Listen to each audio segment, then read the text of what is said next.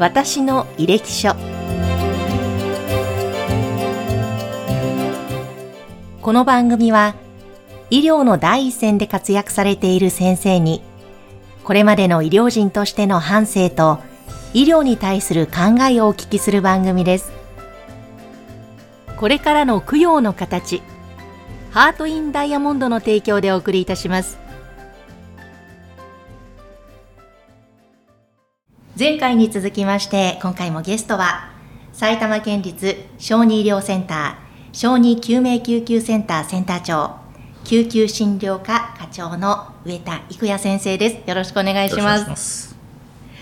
さあ先生は PICU 小児集中治療室を国内に広めた立役者のお一人でいらっしゃいますが前回子ども時代からのお話を伺いました、はい、ぜひ今回はその大学卒業してから研修医時代またその後留学をされました。そのあたりのぜひお話を伺いたいと思います。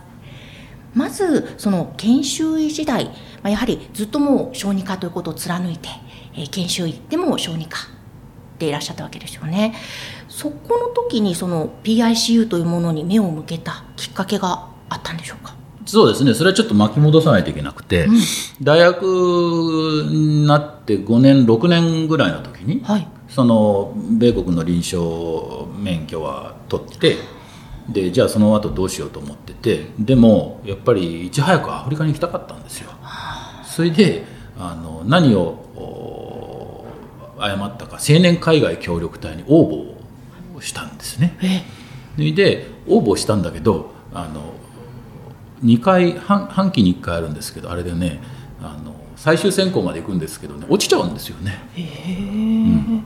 でもそれ当たり前じゃないですか。医学生で研修をやっぱりしないとそれこそ青年海外協力隊で、まあ、免許を取って医者になりましたっても何も研修しないでアフリカに行ってそれは何もできないんですけど、うんなんだろう浅はかでそれをアドバイスしてくれる人もいなかったし自分でも気が付かなかったのか知らないですけど、うん、もうアフリカに行きたいと思って、で医師免許取ってかつ JICA で協力隊になったら何かさせてくれるだろうと思って、うん、で応募してで落ちちゃったりしてたんですね。えうん。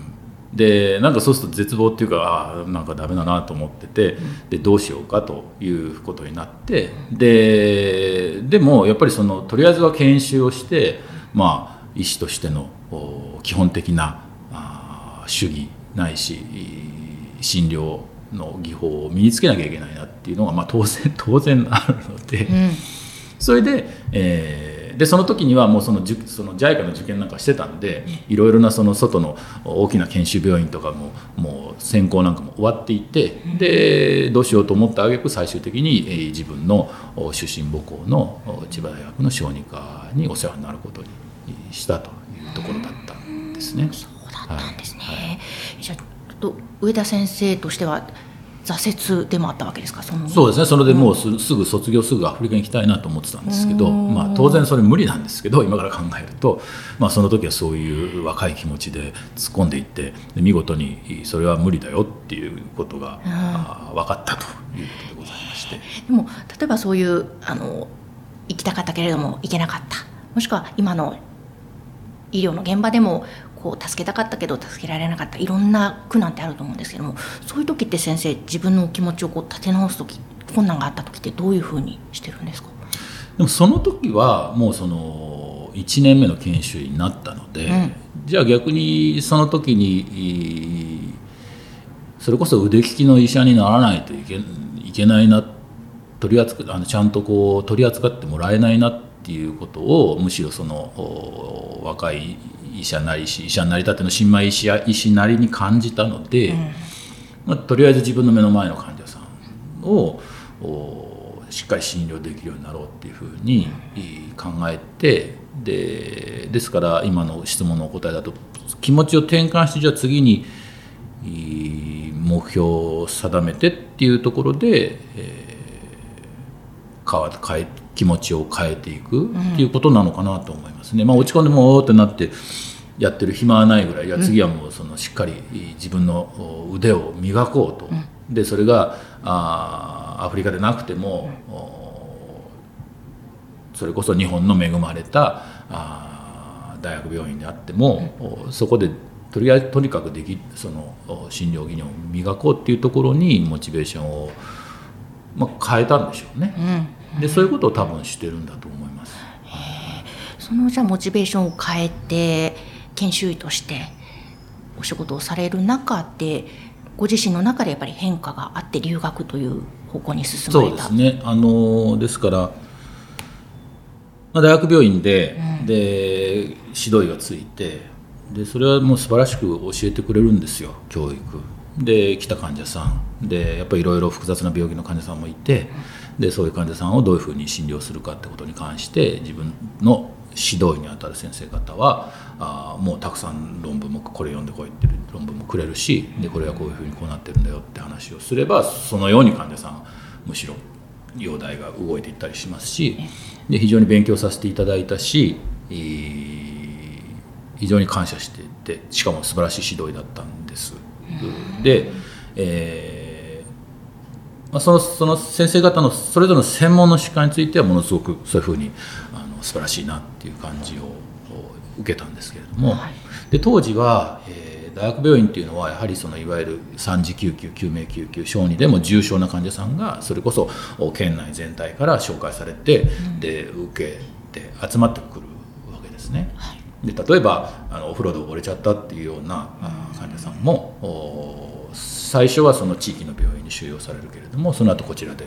大学病院の方で受けてっていう診療をするようなことが、まあ、よくある。まあ、今もあると思うんですけれども、うん、あの起きてるんですね。でその時にそういう重篤な救急の患者さんが来た時にその自分の尊敬する各各専門領域でもすごくよくできてかつ指導もしてくれる先輩方がやっぱりちょっと自信なさげに診療される。っていうところを、まあ、一番ペーペーの医者ですけど雰囲気としてちょっと感じる。うん、あの専門診官だったらこうこうなってるよこうだからね。でそうでしょ？みたいな形で話が進むのにちょっとどうどうしようみたいな迷いが先輩の心の中に見えたり、うん、でそれが何かをそこで調べてみたりしながら診療をしたりという普段とちょっと違う感じになって。でかつ自分もそういう夜に患者さんが救急車で来るみたいなのがなんかこうちょっと言葉悪いですけどワクワクしてこう、やりがいあるなみたいな感じな中で、まあ、小児ってもその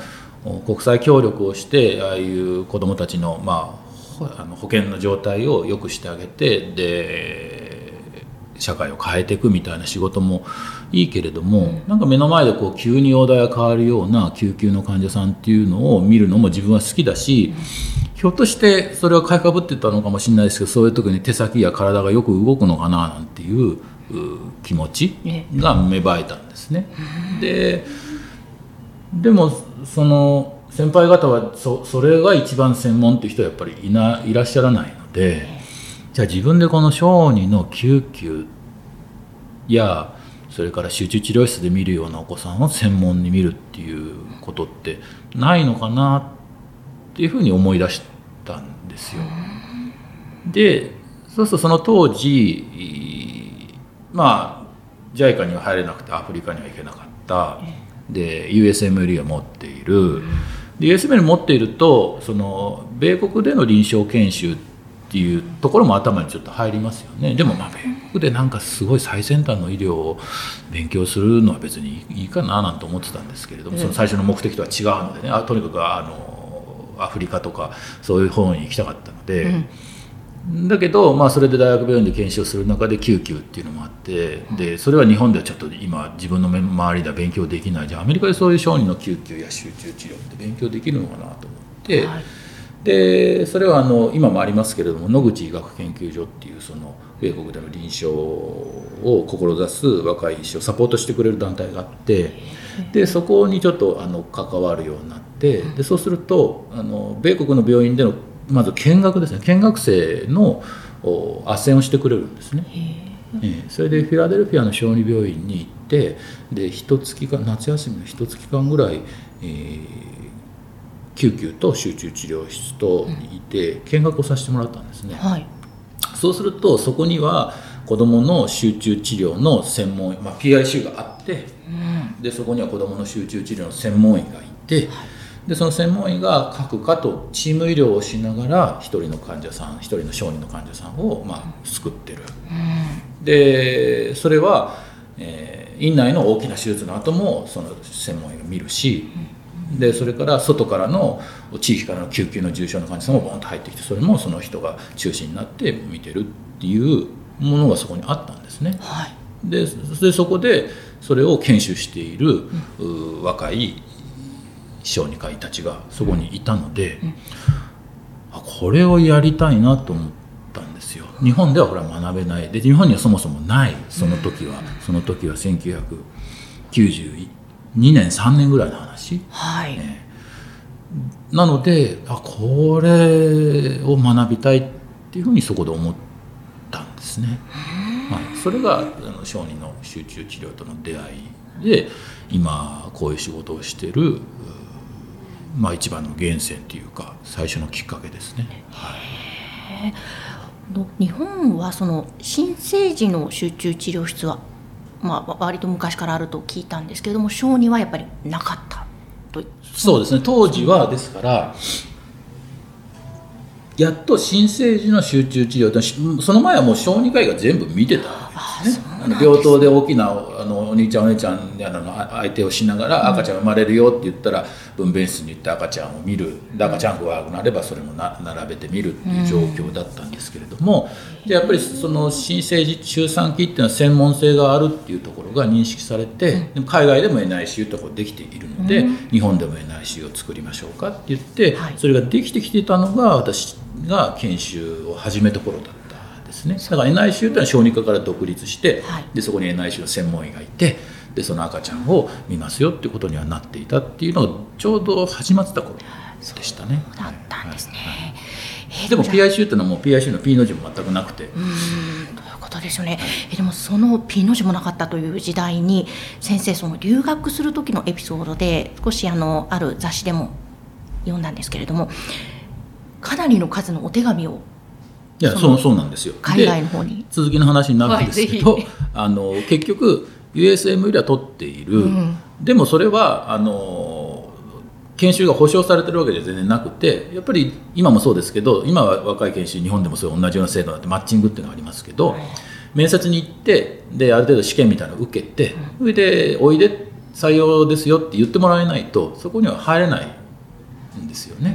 なので免許を持ってるのは前提ででまずいろんな病院にアプライをしてで面面接インタビューしてもらってでそれでじゃああなたどうぞって言ってもらわないと契約をしないといけないっていう状況だったので。で当時日本はまあなんとなくみんな同じ学年で卒業したら大学の医局に入ってみたいなのがのが多かったので今ではもうね研修のマッチングなんてあの普通に行われてますけれども当時そういうことをやらないといけなかったでしかもそれがアメリカに対してやらないといけなかった。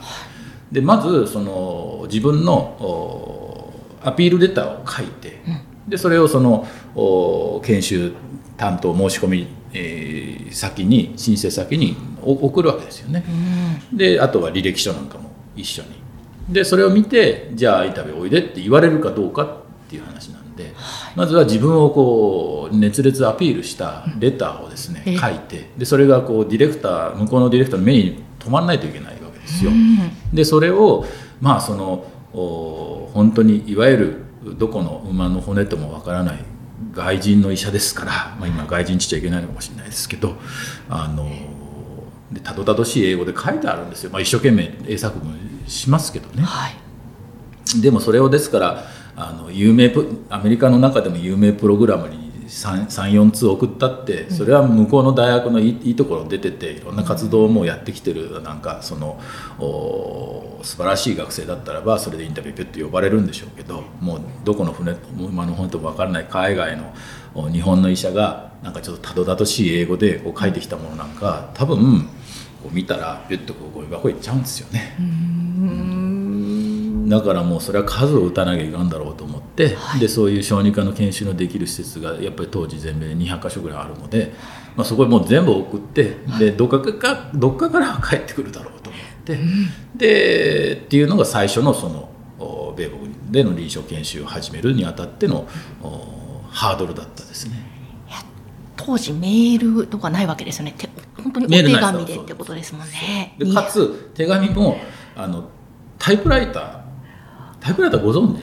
えーとですね、うん、存在は分かりますが使ったことはないです、ね。うん、なるほどね。私なんか使った多分最後の世代なんですけど、あれあの活字があのここに収納されててでキーボードを押すとその活字がポーンと出てきてでそれを紙を挟んだところに、まあ、インクリボンという今もあのプリンターでインクリボンありますけど、あれと同じようなものにスポーンと当たってでそこに字が例えばあの A とか字がここ紙に映るっていうものでそれと手打ちでこう打つわけですよ、ね、まあ、打つのはキーボード今と変わらないですけれども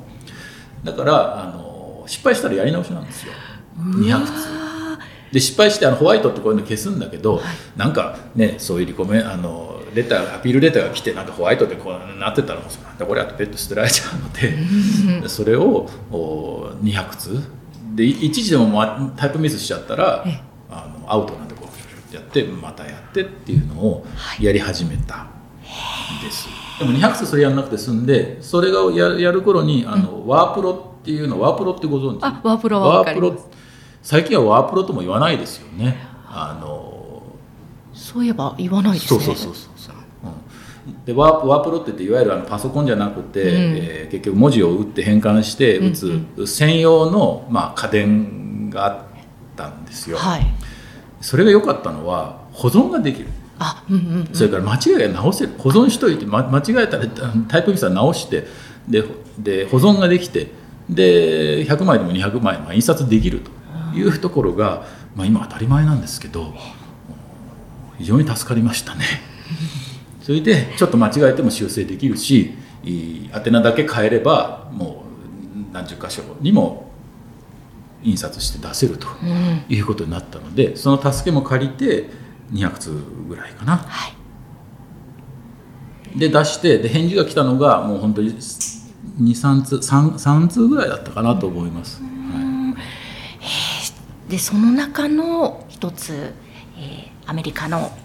オハイオ州のシンシナティ小児病院に留学を決めたと。そうですね。ですね。はい、まあそれももう種明かしがあってあの、まあ、そのシンシナティ小児病院っていうのは今もあの米国ではあの非常に高度先進的ででかつ有名な病院なんですけれどもそんないいところに入れたのはちょうどそのプログラムが一旦うんなんだろう一旦こう終わってで新たに立ち上げる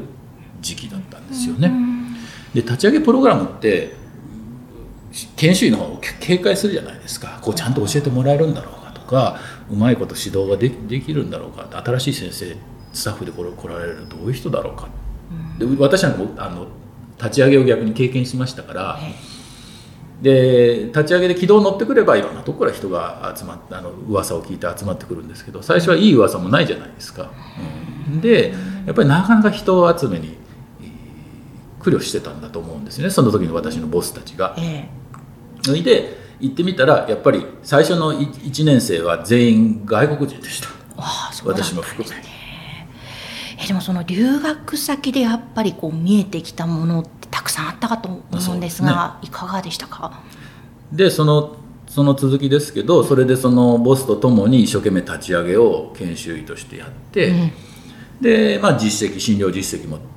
積んできてまた院内それから院外への信頼っていうのもできてくる中で、まあ、2年目だからですから私1個下2個下ぐらいになるともうアメリカ人がちゃんとこうアプライしてきてでみんなもうアメリカ人にななったと。それでプログラムも立ち上がって動くようになったなんていうところを経験しましたね。何かそこで得たものがもう今にも生きてらっしゃるとは思うんですがどんなものをこのその留学で得られたな身につけられたなと思われますか？ですからそれは今 PICU というものがあってでそこに専門医がいてでかつ専門の看護師がいてまたコメディカルがいてでそこで各科の患者さん、まあ、私たちは主に3つの患者さんを種類の患者さんを見ているんですけどそれは手術の後の大きな手術の後の具合が悪くなっちゃう患者さんを手術手術はその外科医がそれぞれするんですけれどもその後の管理を全身管理をする。例えば子供だとあの先天性の心臓の病気赤ちゃんの時に手術をします、はい、で赤ちゃんでもやっぱりあの会心術といって人工心肺をつけて心臓を止めてでその心臓の穴を直したりして、それで、えー、ICU に帰ってくるんですけどそれは治ったのはいいんですけれどもでもそれだけそれいうのをあの生体侵襲っていうんですけどね、胸を開けて心臓を止めてで心臓を縫ってそれで帰ってくるわけなでその手術の前のような状態にパッと戻らなくて相当長い間心機能が回復してで血血の巡りが良くなるまでは時間がかかるのででその間いろんなことをこうサポートしてあげないといけないんですねでそういう管理をするっていうのが集中治療の一つの仕事で。あともう一つはここ小児病院ですからあいろんな患者さんがいます例えば子どもの白血病ですとかそれから神経のいろいろな難病ですとかでそういうお子さんたちがいろんな理由で具合が悪くなっちゃうんですね。例えばさっきも言ってましたけど誤嚥をしてこう肺炎になって具合が悪くなって呼吸が悪くなっちゃう、はい、でそういう時にはやっぱりその人工呼吸なんかをするのは集中治療室でやるので必ず連れてきて。でそれそれぞれの専門医の先生はあのその患者さんもちろん主治医だからいてもらいますけれども私たちが寄り添ってそれで呼吸や循環の管理の専門医としてで一緒に、えー、診療をする。でたそのそういう患者さんを助けてあげるでそれはその大学病院で感じたその各々の専門医がいるんだけど、うん、じゃあ具合悪くなった時に、えー、本当の専門の人がいなくてで私はそれでここれ勉強しないといけないなと思ってまさにそれをやる人が、まあ、そこにボスとしていたのでだからそこで教わったそこで計4年いましたけどそこで教わった、まあ、全ては、まあ、今につながってるというかそうそう専門医がその PIC がどういう仕組みになっていてでどういうチーム医療が行われてでその中でその専門医としての PICU の小児集中治療医というのがどういう役割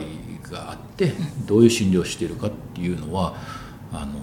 その全てをまあ学学ばしてもらったんですね。はい、あのその後先生日本にまた帰国されるわけですがもともとね医師になりたいという原体験はアフリカの子どもの映像を見て助けたいと思ったそのアフリカということではなくやはり日本にというのはやっぱりその辺りの思いも何かあったんですか？そうですね。ですからそれで、えーとまあ、4年間研修をする中で、うん、まあ、最初は本当にもうあの英語もおぼつかなくて看護師看護師の上の方の人人なんかに「もうあんた首よ」みたいな。言われて「あんた言葉わかんないじゃん」みたいな怒られたりしてたんですけどね、うん、そんなになりながらも必死でやっていったんですけど、まあ、だんだんに自分ができるようにあの臨床でもできるようになり、うん、まあ、コミュニケーションも普通にできるようになりで、まあ、皆さんのそのナースやコミュニカルとも仲良くなって、まあ、楽しくこう診療しながらそれから下級生も入ってくるので、後輩なんかの指導診療もしながら、まあ、なんとなくいろんなことできるようになってきたなってこう思うじゃないですか。でそうなってでもじゃあその研修が終了するぐらいになってくるとじゃあこのそれこそ当然その先どうするのっていうことを自分で思うわけですよ。はい、1個はそこからあそれこそ PIC の勉強だけではアフリカで、えー、役に立たないので、うん、そういう公衆衛生だとか感染症熱帯感染症だとかそういう勉強を次やって、うん、でアフリカに行くっていうのをそれからそれこそ米国の小児科医でもそういうことを勉強して、えー、発展途上国に行く人たちもいますからそういう道もあったし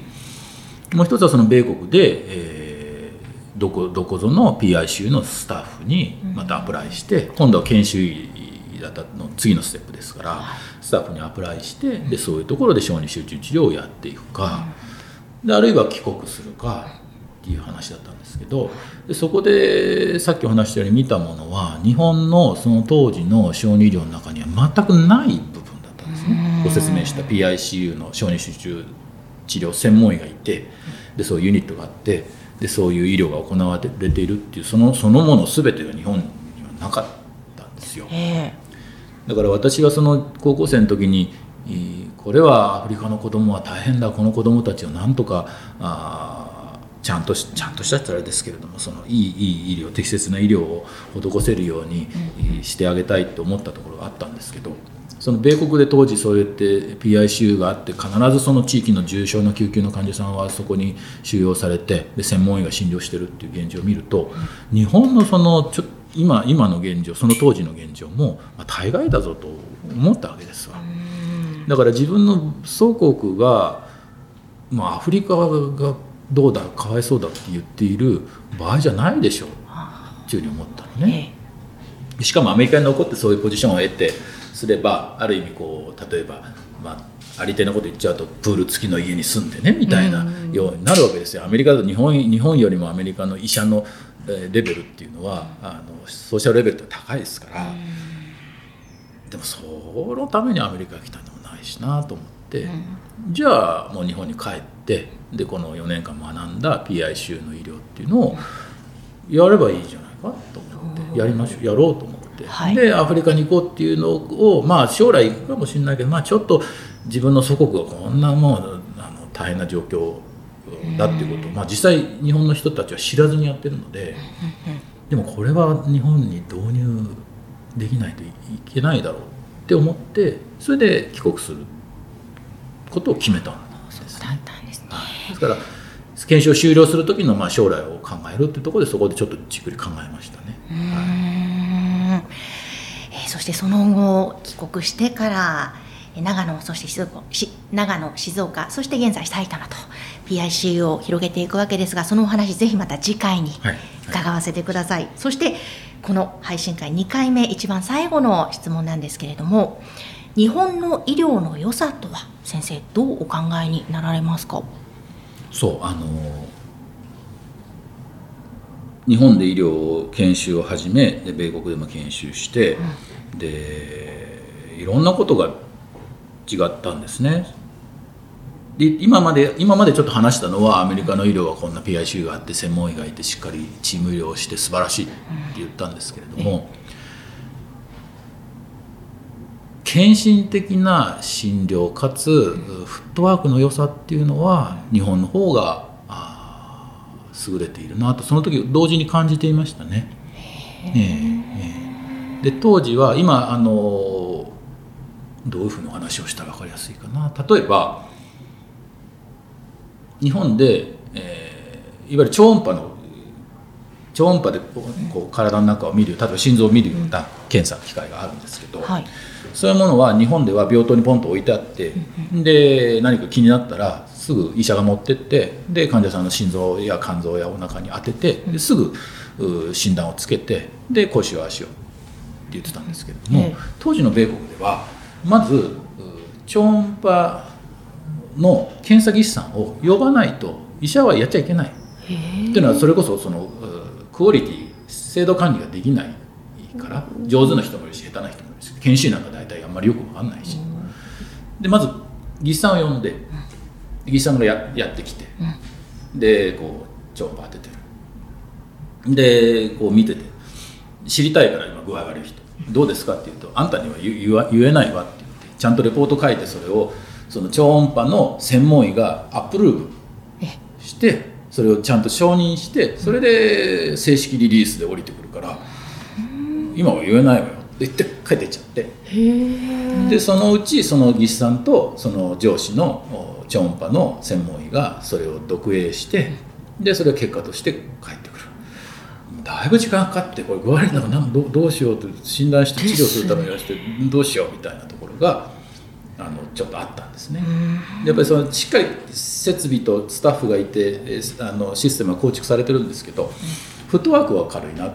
あ重いなっていうところがあって、うん、あとは、えー、献身的って言ったのは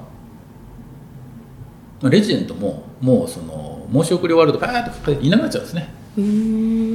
交代制でやっててで夕方とかってなんか突発的に重症患者患者さんが来てですごい忙しくなっちゃう時あるじゃないですか。でも米国の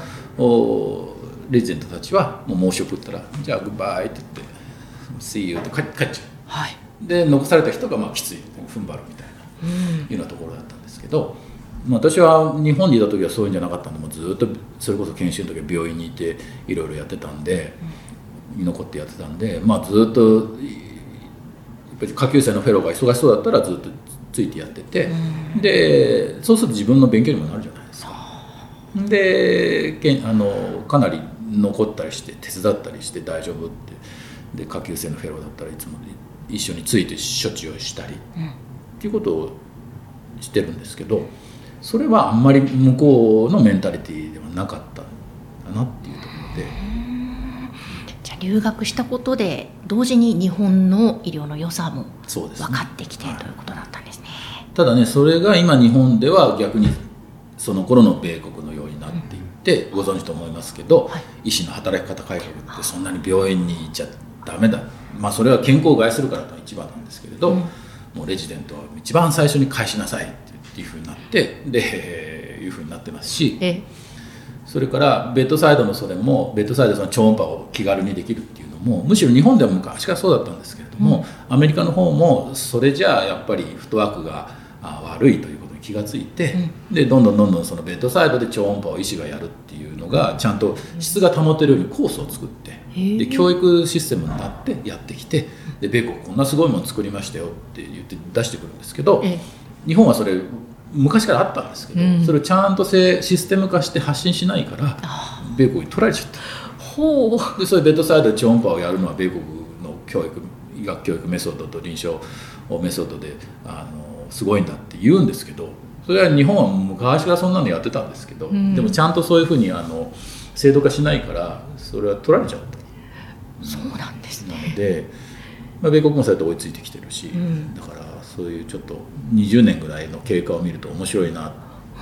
そうですね。当時はそういうあの個人の dedication というか devotion というかそういうあの献身性があるっていうこととそれから医療のフットワークが何でも医師や看護師がちょちょっとやっちゃうわって言ってささっとできるフットワークの良さっていうのは日本の医療の良い点だったですね。逆に今そういったようにアメリカ的になってきてるからそれはちょっと失われてるのかもしれないですけど、はい、いやでも留学時代を経てこその上田先生の視点からの日本の医療の良さ伺うことができました。そして、えー、ぜひ次回以降いよいよ日本で広がっていったその PICU について伺っていきたいと思います、え今回もありがとうございました。この番組は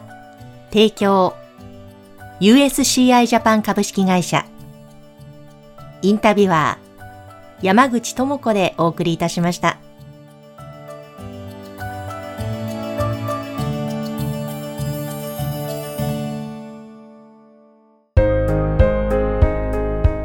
手元供養にはご遺骨で作るダイヤモンドを。ハート・イン・ダイヤモンド。それはこれからの供養の形です。